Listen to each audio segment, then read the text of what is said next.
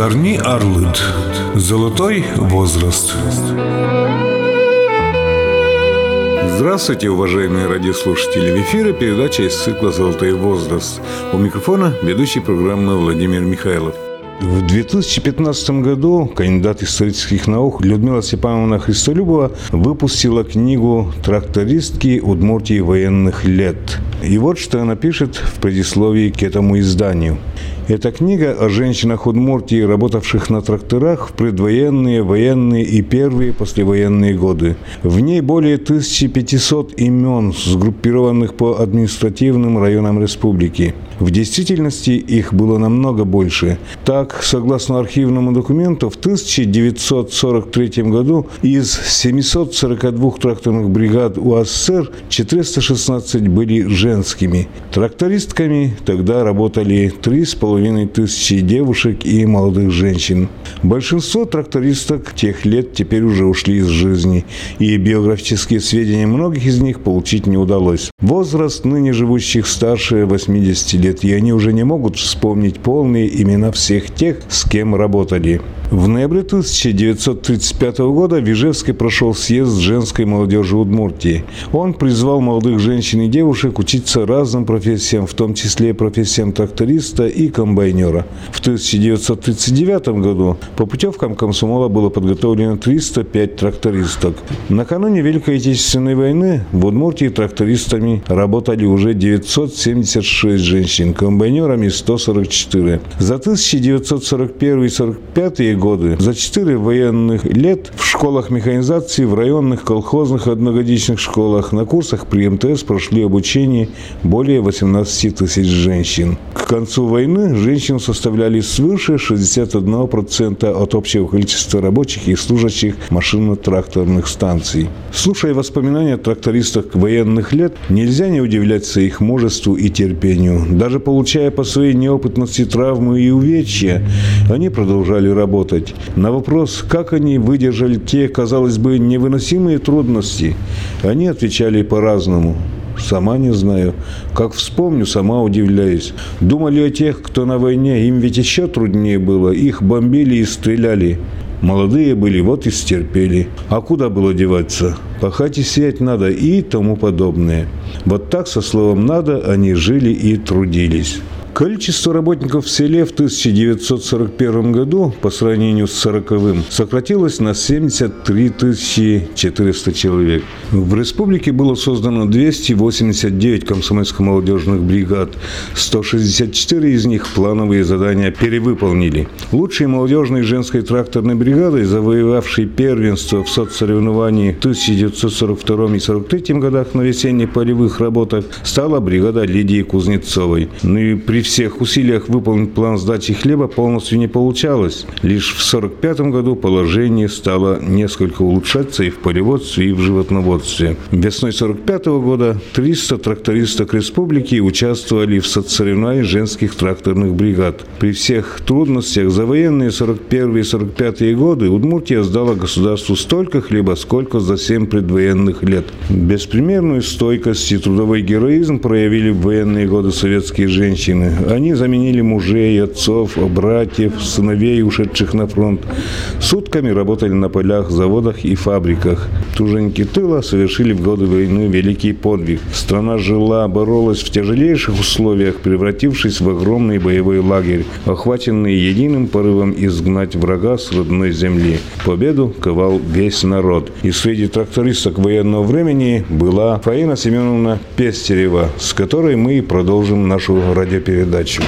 Раньше, помню, еще в моем детстве в школу приглашали перед праздником Победы Великой ветеранов войны, вся грудь в орденах, в медалях. А медалей много. Хорошо, потом расскажем. В течение времени фронтовики израненные потихоньку стали уходить в мир иной и больше уже тружеников тыла приглашать стали в школы. А это в основном женщины, на плечах которых и сельское хозяйство, и заводское производство, и все. Во время войны осталось ведь все для фронта, все для победы. Да, вот и началась, когда война. Отец у меня еще не ушел на фронт. Нас послали в лес. Мне еще было только 17 лет. Он говорит, Фаина, не бросай мать, помоги, все. У меня с 34 сестра, с 37 и с 39 брат. А вы сами? Я с 25 7 июля у меня день рождения. Мне уже 91. Семья ведь у меня тоже вот была. Надо было кормить. Я приехала в 48 году уже на стали завод. А до и стали, А, до завода, где вы как Я раз во время войны. Села на трактор, в 41 война началась. Это была деревня Чапаева. Это какой район Чапаева? Киясовский район. Тут на универсале работала. Надо было учиться же где-то тракторному делу. А отец тоже тракторист был. Да, тракторист был отец. Да. Вы уже знали, даже садились до этого. Нет, не садилась. Он в другой деревне работал. Никогда не садилась. Первый раз я за руль села, заехала.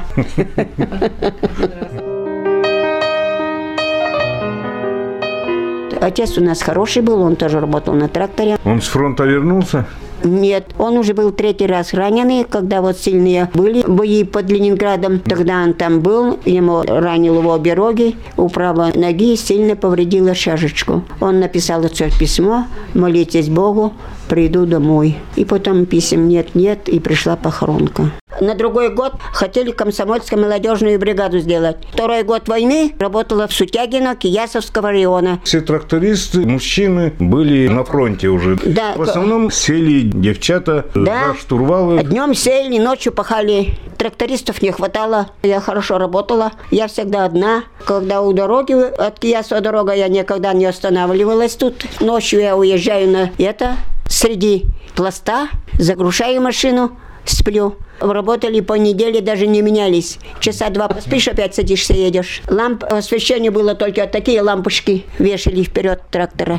А на каких тракторах работали? Ведь тогда фордзоны. ХТЗ только был, как и больше были. Газогенераторные. Нет, это уже все забрали на фронт. Только были колесные. Я с Ну, некоторыми я- трактористками тех- тех радиопередачи было, делал. ХТЗ, да. Самое страшное, говорили, даже вдвоем, втроем они пускач не могли завести. Заводили. Ну так, надо хорошо клапана регулировать. Будут заводиться хорошо. Ага. Вы регулировали. Обязательно, чтобы все, все правильно было. Когда уже садится, все не заводится. Но ведь поломки часто, наверное, бывали и в поле. Сами все ремонтировали, какая-то все, бригада все, была. все, все делали сами. Первый год я работала, был универсал маленький. Вот второй год ХТЗ. У меня не было головки блока. Я ее снимала часто. Поедешь в гараж, там закольцуют, Приедешь немного поработаешь, опять это снимаешь, опять едешь кольцевать. Мучилась. Потом у нас ездил в Ижевск на завод Бейшталевский. Я отдала 20 килограмм муки, он мне привез новую головку блока. Вот уж потом целый год работала, не мучилась, больше не мучилась, работала на этой головке блока. И ты знаете, что такое головка блока? Ну, старая. самое главное, что вы знаете. Да, вот, видишь так, потом все хорошо проработала. И вы всю войну на тракторе были. Всю войну проработала на тракторе. Ушла я, война у нас закончилась в 45-м. Я ушла в 46-м году, 20 августа. Потому что с фронта пришел один человек в бригаду. Ему попросили, чтобы он работал на комбайне, а меня ставили всегда мою машину под комбайн, потому что я работала хорошо. Меня всегда ставили под комбайн. А он говорит, нет, я не пойду, на комбайне не буду, я за трактор сяду. И это был 46-й год. И я вот 46-й год ушла, не стала работать. А какая-то ведь норма пахоты была, наверное, в то время, да? Даже 5 гектар. Каждый год всегда в газете я в Киясовском районе была. в районной писали. газете. Да, Киясовский район нас газет писали обо мне, что я всегда выполняла.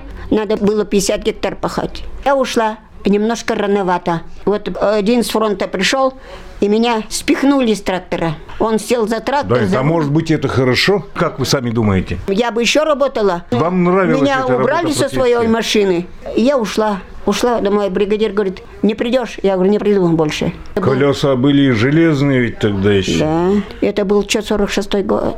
Вот, ушла я. Вот у меня сменщики были, никто не мог ни магнитоне установить. Ну, каждому свое. Я все знала. Я и в МТС, если ремонтировать зимой, приедем на ремонт. Я и трактор-то не ремонтировала. То иди, Фая, сегодня на станок, Фая где-то там не работает. Иди на движок, где еще не работает, Фая, иди туда. Потому что я все знала. Даже последний год, я уже когда была осенью, то мы уж собрались гнать трактора в депо. Грели, приезжает механик, Фая, пошли завтракать. Сегодня поедешь ты в Чувашайку. Там много обмолота. Пять тракторов, столько трактористов.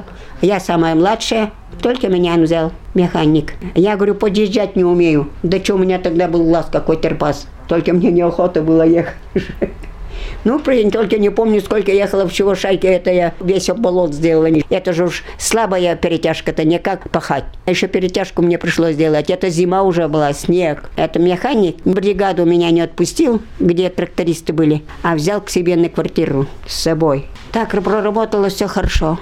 Люди хорошо ко мне относились все.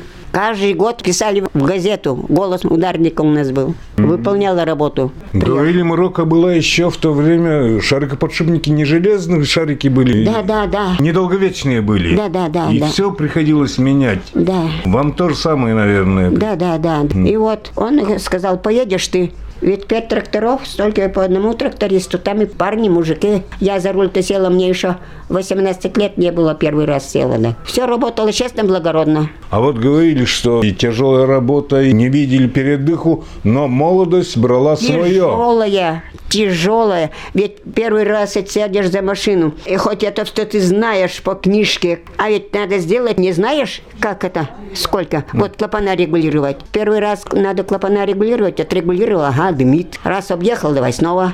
Это все надо было проходить. Но я работала хорошо. До конца, до последних дней. Вот тоже ведь вместе учились. Смена не работает магнито. Никак не работает. Суббота была, надо мыться уже. У нас приехал механик после фронта. Он там остался.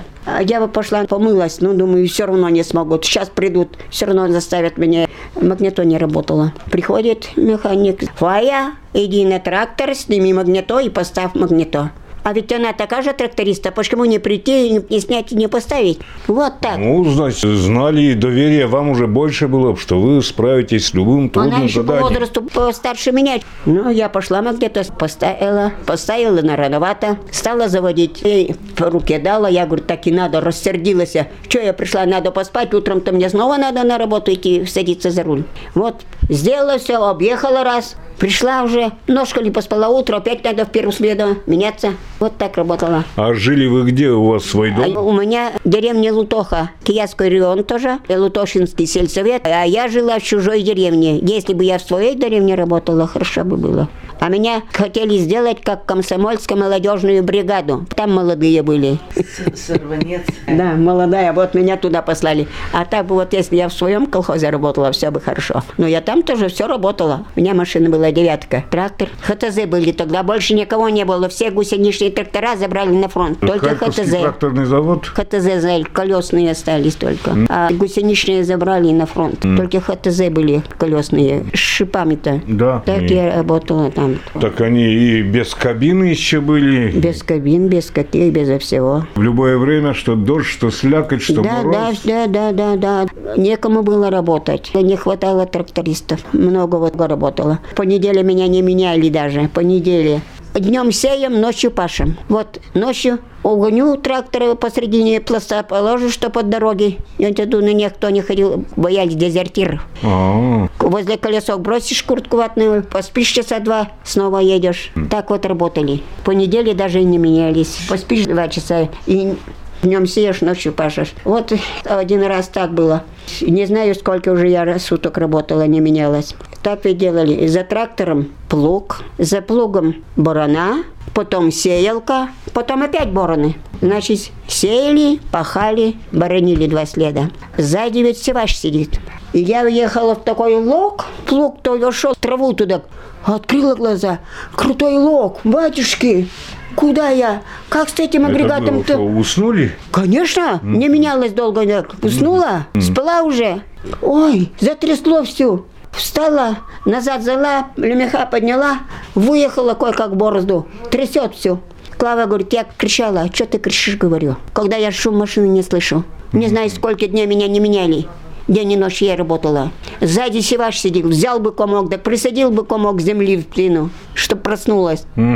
Когда в лог поехала. А то лог крутой. А как выехать-то с таким-то агрегатом? Плуг, бороны, сеялка, бороны. Ведь два раза Боронили. После похоты тоже надо боронить. После как посеешь тоже боронить. Сзади на сеялке севач сидит, мужик был, мужчина. Сдал бы ком земли, да и свистнул бы меня. Стало, трясет все. Ой, трудно проработала. Но работала. Всегда меня в газету писали. За 10 дней 50 гектар спашешь. Работала хорошо. Не обижаюсь для себя, чтобы плохо было работать. Тогда ремонтные мастерские были общие для всего района? Нет, не Киясовская, это у нас своя, у нас Юринский был МТС. Киясский Это район. а Юрьево Ю- Сарапульского района Да, да, уже. да, Юринский. И это уже не Сарапульский. В то время же районов было не 25, а 32. Да, да, и это, Юринский МТС было. Там э, мы трактора-то ремонтировали. Все так вот, работало нормально. Ну, плохо ничего не делала. Ну, сейчас в школу вас приглашают, чтобы рассказывали. Никто ничего не приглашает. И здесь я переехала, вот работала я, жила в металлургии, вот меня везде приглашали. А сейчас никуда не приглашают. Просто сейчас не знают, раз вы Да. место жительства поменяли. Да, а да, когда вы из Киясовского района в Ижевск переехали? Я в Ижевск приехала в 48 году, 20 августа.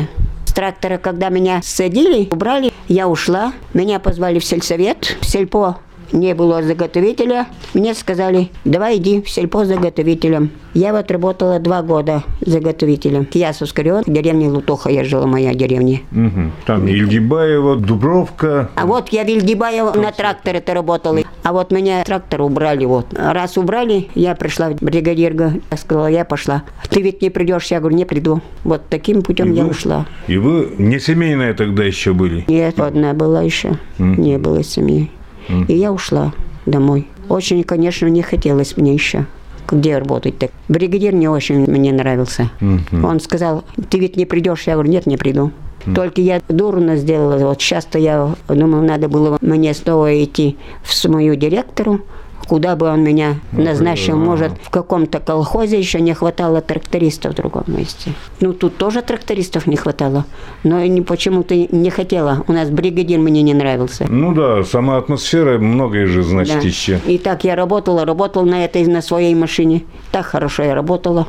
Трактористка Фаина Семеновна Пестерева после войны переехала в Ижевск, о чем сама и расскажет.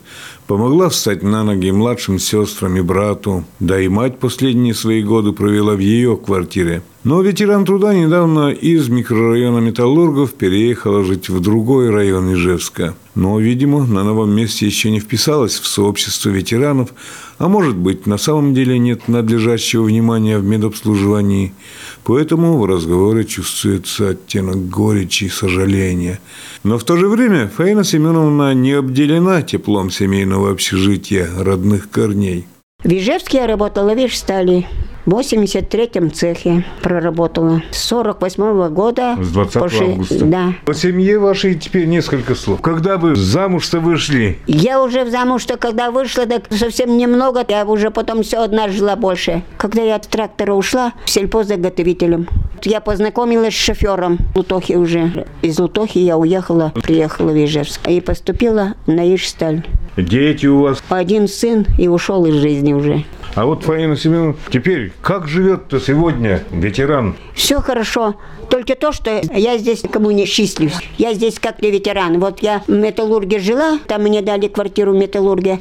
Там хорошо было. Из больницы ко мне всегда приходили, меня проверяли. А здесь никто меня не проверяет. Даже я пришла в больницу, первый раз мою карту зачеркнули, что я ветеран труда. Вот так относятся мне в этом районе. Теперь я живу в этой квартире. Вот Леночка, Вы богатый Нестаха. человек, у вас внуки, правнучки, Да. прекрасная у вас сноха. А ничего я не говорю, да. У меня вот Леночка, сноха, вот она со мной. У меня еще две сестры есть. Брат ушел из жизни уже. Вот две сестры у меня еще есть. У меня Встречаетесь часто? Все ко мне у меня хорошие. Сестры все хорошие. Ко мне хорошо относятся, потому что одна сестра пришла, другая пришла, 12-летняя. Пальто купила, в школу надо, пятый класс. А куда? Раз ко мне семья пришла, пришлось мне это кормить вот. И мама ко мне пришла. А отец, когда провожал меня в лес, сказал, не бросай мать, помоги матери воспитать младших. Это я выполнила, все сделала. Ко мне все относятся хорошо. Сестра живет сейчас в Вильинке, у них квартира. Ага. А в девичестве у вас фамилия какая была? Пестерева по мужу ведь уже фамилия у вас, да? Пестерева нет, отцовская. У меня фамилия осталась отцовская, у меня брака не было. А со мной прожили сестра и брат. Вот брат уже ушел из жизни, вот Толя. Угу. Толя в армии проводила и пришел вот всех. И маму похоронила. Мама больше со мной жила, потому что я одна, так. У тех семья ведь тоже у все дети, так, а я уж одна, так, как-то больше. Мама тоже ведь у меня вот, а отец вот не пришел с фронта. Отец хороший был. Мы желаем ветерану труда, трактористке военных лет Фаине Семеновне Пестеревой здоровья и долгих лет жизни. И включаем в программу одну из ее любимых песен –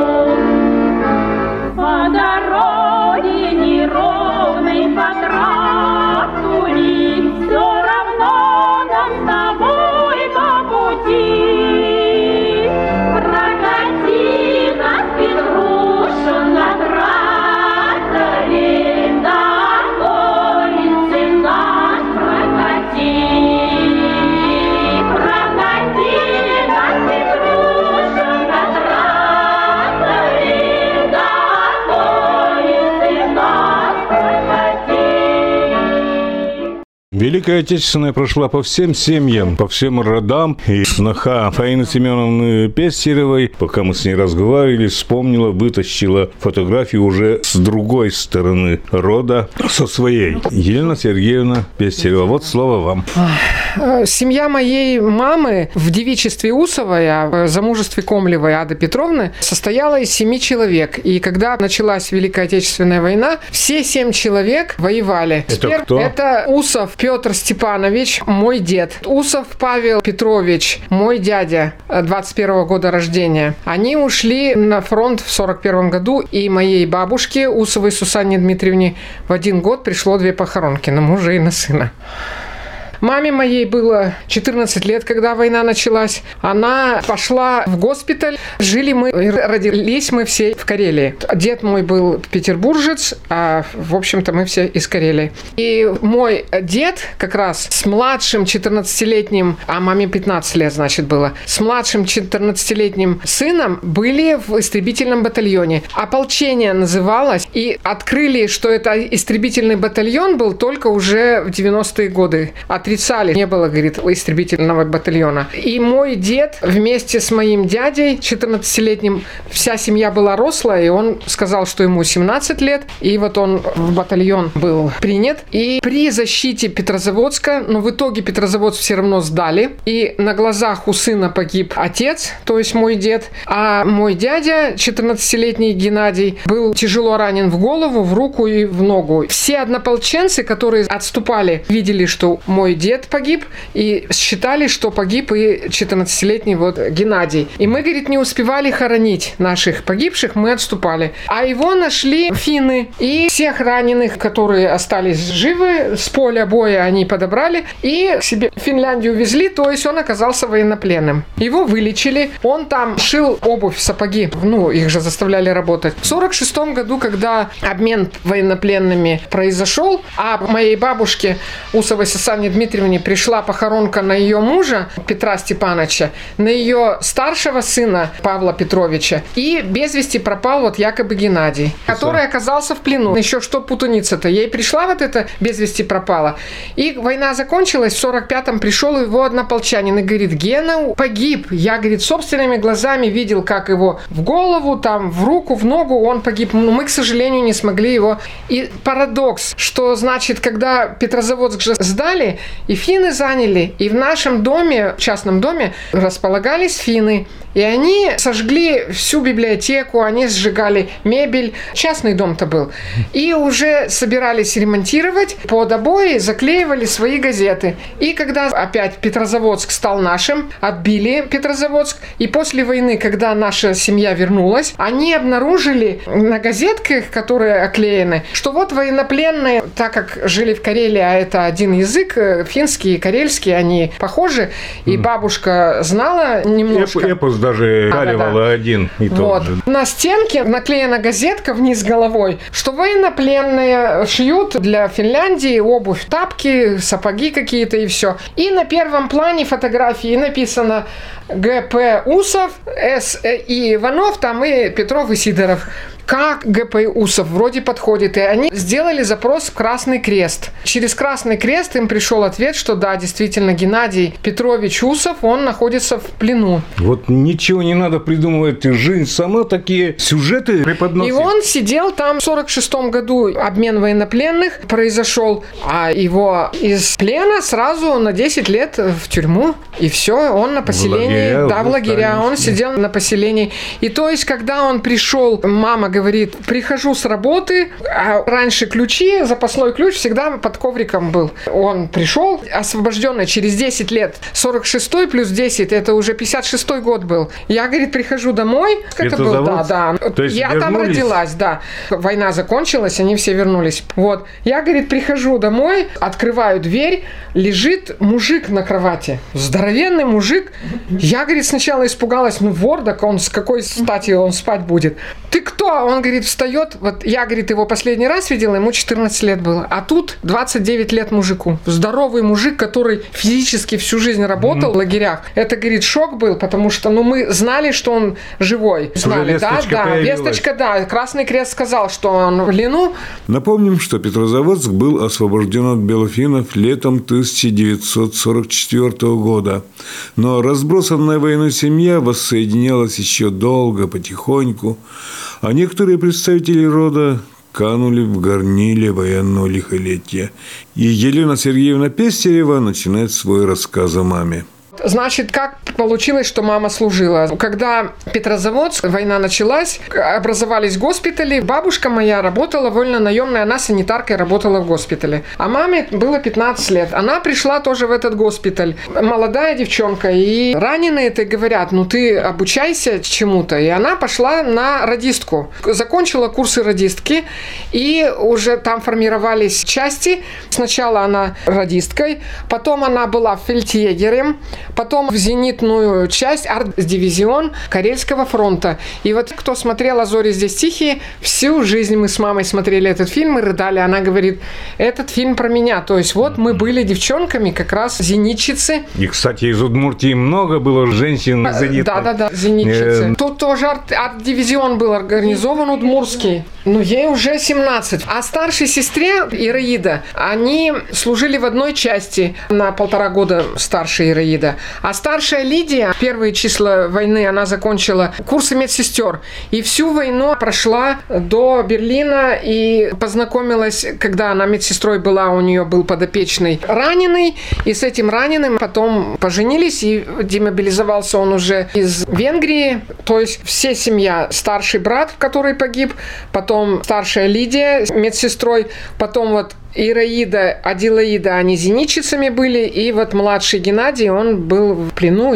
Карельский фронт. А потом, когда закончилась война, продолжалась война с японцами, и их арт-дивизион направили на восток. И мама всю жизнь обижалась на судьбу свою, что, говорит, у нас, по сути, не было праздника Дня Победы, потому что мы, говорит, ехали как раз, должны были мост через Селенгу охранять. Это военный стратегический мост. Если бы его разбомбили, то наши войска и наше техническое оборудование, военное оборудование не могли бы, Японию единственная дорога, смогли. да, не могли бы на Дальний Восток переправлять. Поэтому они вот мост на Селенгу охраняли. Зенитный их арт-дивизион состоял почти из девчонок. И вот мы, говорит, дальше следовали, то есть в Селенгу мост охраняли, охраняли, и нас направили дальше, мы едем.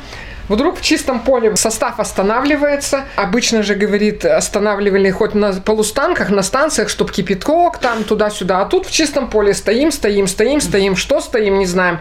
Потом смотрим, офицеры выскочили. Пиф-паф. из- Ракетницы? не- Ракетницы там, пистолеты к наганы. Пиф-паф. Что такое, что такое, говорит, победа. И мы все, говорит, высыпали и говорим, все, поехали обратно. Война закончилась, чего вы нас куда везете? Нет, мы должны доехать до места назначения. И вот, говорит, такой вот у нас будничный день победы-то был. Нас снова, говорит, в эти теплушки погрузили и повезли дальше. До места следования привезли туда. И Значит, еще а- до 1 сентября 45 года они там воевали. да. Фельдъегерем она развозила секретную почту с их дивизиона в штаб. И надо было, говорит, ехать на теплушках, на всяких полустанках и прочее, большой крюк делать. Так они что придумали? Они прыгали на полпути с откоса, говорит, парни боялись прыгать. А она вот прыгала, где на повороте затормаживал, Замедляет да, замедляет ход состав, она спрыгнет и три километра пехом до штаба. А обратно, говорит, ну, возница, может, подвернется или что-то. И вот один раз, говорит, ехала она с секретным пакетом, говорит, оказии тут оказалась, ну, возница, телега, я, говорит, в телеге с пакетом на коленях, еще полуголодная, не выспавшаяся, кимарила, кимарила, кимарила, приехали в штаб, а пакета нету. И все, говорит, возница, весь белый, я, говорит, все, это трибунал, расстрел. Да. Мы, говорит, быстро с ним, говорит, обратно на телеге. Ладно, вот она проселочная дорога, там никто. Мы на полпути нашли, лежит, говорит, еще, слава богу, ни дождя, ни лужи, ничего, просто на чистой дороге лежит этот пакет. Я, говорит, схватила Потом тоже на губу ее, она когда поступила в часть, старшей сестре было 18 с половиной, а ей 17 лет. Она не имела права принимать присягу, ей не было 18. А служить-то она уже начала. И вот что-то тут, что молоденькие девчонки, что-то там они набедокурили. Честь она, говорит, какому-то офицеру не отдала. В общем, они ее на губу посадили. А губа это, говорит, при штабе комната темная какая-то. Ее там заперли на ключ и все. Потом, что она, говорит, будет сидеть, мы ее кормить, поить Ага, должны. Работы и а так работы, полно. да, работы. Принесли ей швабру, тряпку и сказали, на, вот мой, давай штаб. Она говорит, я не буду. Почему не будешь? А тут, говорит, кто-то уже ей на ушко-то сказал, они не имеют права, ты не принимала присягу. И вот мама говорит, я подбоченись сказала, а ничего не буду делать. И прибежал политрук, и этому офицеру, который ее на губу посадил, ты не имеешь права ее. Она, по сути, вольнонаемная. Но потом, когда ей 18 лет исполнилось, ее в состав части-то ввели, но она говорит, я так и прослужила, не принимая присягу. Вот. Еще что говорит? Боевые 100 грамм. Всегда, говорит, давали боевые 100 грамм и махорка. Многие, говорит, девчонки у нас и пили, и курили, и все. Но основная масса девочек не пила. А так как были мальчишки, которые вот возили это все, их меньше было. Они, говорит, всегда, кому отдашь свои 100 грамм? Ну, ты, говорит, первый спросил, ты и получишь. Вот ко мне, говорит, уже в день раздачи этого очередь выстраивалась. Кто-то на эти 100 грамм, кто-то на махорочку. И еще что она сказала, все-таки присутствие женщин в армии, многие, говорит, говорили, а, это, мол, подстилки и прочее. Нет, вот, говорит, у нас мальчишки нас, говорит, оберегали. И стоило, говорит, мужскую компанию зайти девочки, все сразу застегивали пуговицы, никакого мата не было. То есть, говорит, женщина, она символ чистоты, она заставляла мужчин вести себя мужественно. А теперь, девочки, и матерятся, и алкоголь, и это не сдерживающий момент, а вот во время войны, она говорит, все равно всегда нам помогали, и нам как-то старались от тяжелой работы все-таки как-то оградить. Вот. Хотя нам, говорит, доставалось и по болотам мы там в воде вот так вот ходили, зенитки таскали на себе. В общем, быт, конечно, военный быт, это что-то. Потом, говорит, очень много фильмов смотрю, неправда это, неправда, что когда вот в атаку идут и кричать за Сталина, они кричали за Родину. Это, говорит, уже придумщицы, это уже подтасовка.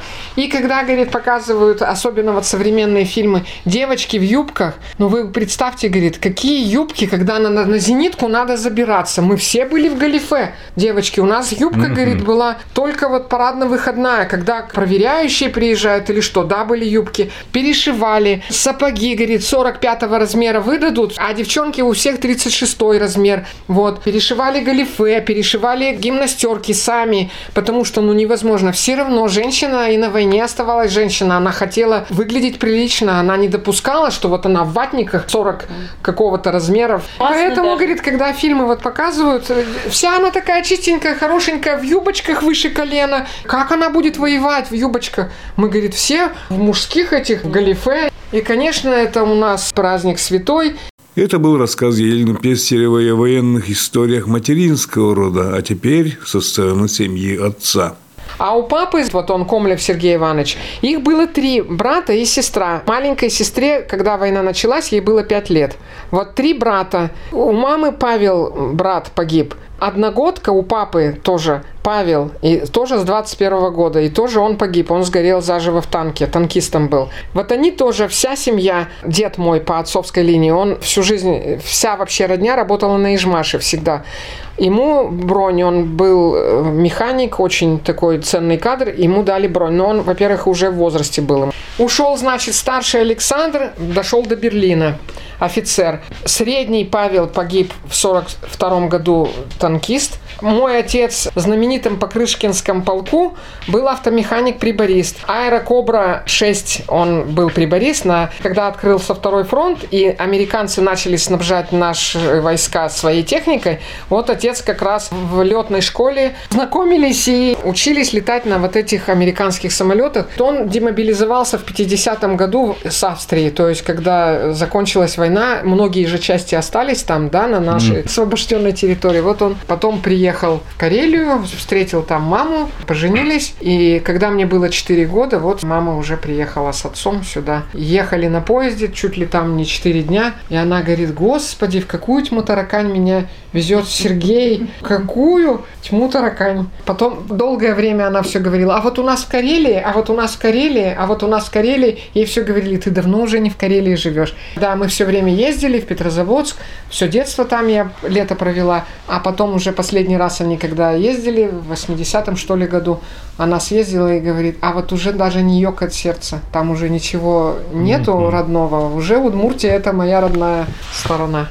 Помнить о родных, отдавших своей жизни в борьбе с немецко-фашистскими захватчиками, испытавших лишения в тяжкое для страны время – Святой долг каждого из нас, считает Елена Сергеевна Пестерева. И, конечно, это у нас праздник святой, и нас, вот двоюродных братьев и сестер, осталось пятеро, и я хотела сделать альбом, собрать со всех двоюродных братьев и сестер. Фотографии-то есть, чтобы вот все... На параде бессмертного полка. Да, два года подряд я ходила, сделала уже стандарт, как подобает, большой, красивый. На будущий год я, наверное, сделаю один стандарт на всех, на всю, всю семью родню. Усову. Mm-hmm. Вот их семь человек было, и вот тех семерых я помещу на один стандарт. На этом время, отведенное нашей программе, подошло к концу. Подготовили ее корреспондент Владимир Михайлов и звукорежиссер Татьяна Егорова. В ней приняли участие трактористка военных лет Фаина Семеновна и ее сноха Елена Сергеевна Пестерева. До свидания.